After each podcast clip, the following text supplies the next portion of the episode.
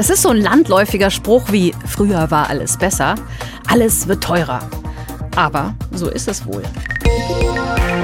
Vor allem seit dem Krieg in der Ukraine und entsprechend halten viele von uns das Geld mehr zusammen. Das wirkt sich natürlich auch auf den Handel aus. Der Umsatz schrumpft im Vergleich zum letzten Jahr ordentlich. Der Lebensmittelhandel kommt laut Statistischem Bundesamt auf den stärksten Rückgang seit fast 30 Jahren. Nach Ansicht von Wirtschaftswissenschaftlern sparen offenbar besonders arme Menschen bei Nahrungsmitteln noch mehr. Und besonders die sind eben auch teuer. Innerhalb eines Jahres sind sie um 20 Prozent teurer geworden. Darüber spreche ich jetzt mit Bernd Biel. Er ist stellvertretender Chefredakteur der Lebensmittelzeitung. Guten Tag, Herr Biel. Guten Tag, Frau von der Forst. Die Inflation setzt uns ja allen zu. Alles wird spürbar teurer, vom Einkauf über die Autoreparatur bis hin zur Urlaubsreise. Offenbar sind die Preise für Lebensmittel aber besonders raufgegangen. Langt da der Handel eigentlich mehr zu, als es durch die allgemeine Geldentwertung angebracht wäre? Der Handel macht natürlich genau das, was alle anderen machen. Er setzt die Preise, die ihm von der Industrie und von den Bauern weitergegeben werden, natürlich in höhere Preise um. Aber das, was im Handel an Preisen sichtbar ist, ist ja das, was das Statistische Bundesamt auch als Inflation misst. Also ist der Handel da immer genau im Pulk drin.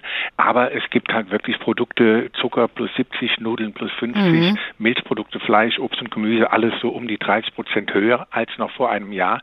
Das ist wirklich generell so bei jedem Produkt ist es ein bisschen andere Begründung, die Zusammensetzung aus Arbeitskosten, aus Transportkosten, aus Energie und Rohstoffen.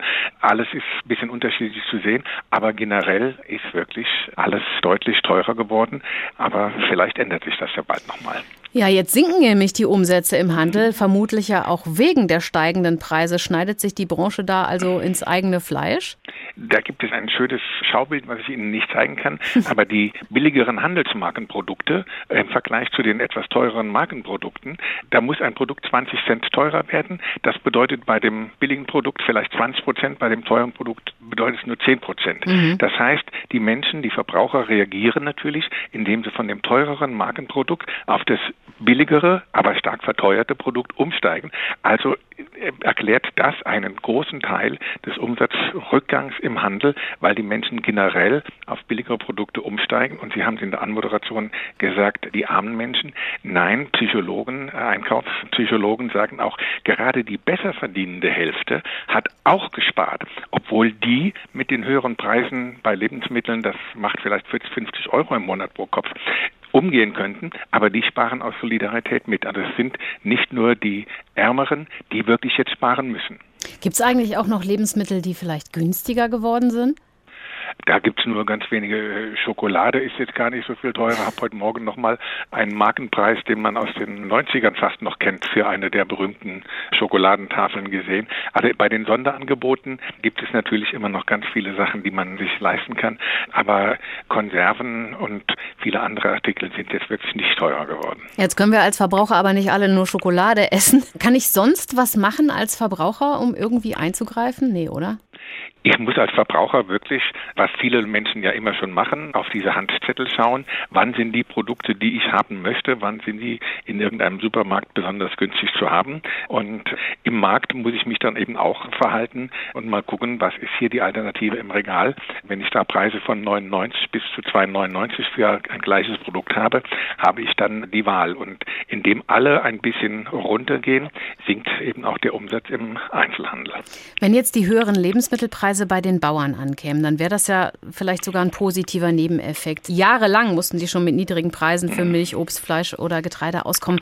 Kommt denn da was an in der Landwirtschaft? Ich würde ganz klar sagen, ja. Ich bin schon einige Jahrzehnte auch in dem Geschäft und dieses Jahr war die Grüne Woche die erste, bei der die Bauern und ihre Verbände nicht gejammert haben. Das spricht ja schon Bände. Also gerade bei Milch, das ist ja so ein Kernthema und beim Fleischpreis, beim Schweinefleischpreis sind wirklich zwischen 60 und 80 Prozent mehr beim Bauern angekommen in den letzten Jahren. Deshalb jammern diese auch nicht. Und natürlich bei Weizen. Die deutschen Weizenbauern haben ohne großes Zutun von der ukrainischen mhm. Weizenknappheit Weltweit profitiert und haben hier viel mehr Geld für ihren Weizen zum Weltmarktpreis bekommen, ohne dass sie selbst gleichermaßen hohe Kosten hatten. Jetzt geht die Inflation ja gerade langsam zurück. Wie ist Ihre Einschätzung, Herr Biel? Merken wir das dann auch demnächst im Supermarkt oder behält der Handel einfach die hohen Preise nach dem Motto, die Leute haben sich dran gewöhnt? Die Preise bleiben jetzt. Also einmal gesetzte Preise, die gehen kaum noch runter. Die Preise bleiben.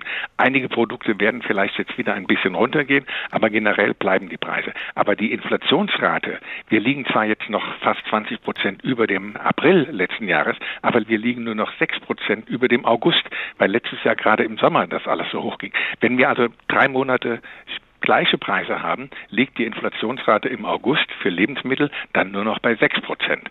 Und vielleicht nivelliert es sich dann im nächsten Jahr, wenn nicht noch weitere Sonderereignisse kommen.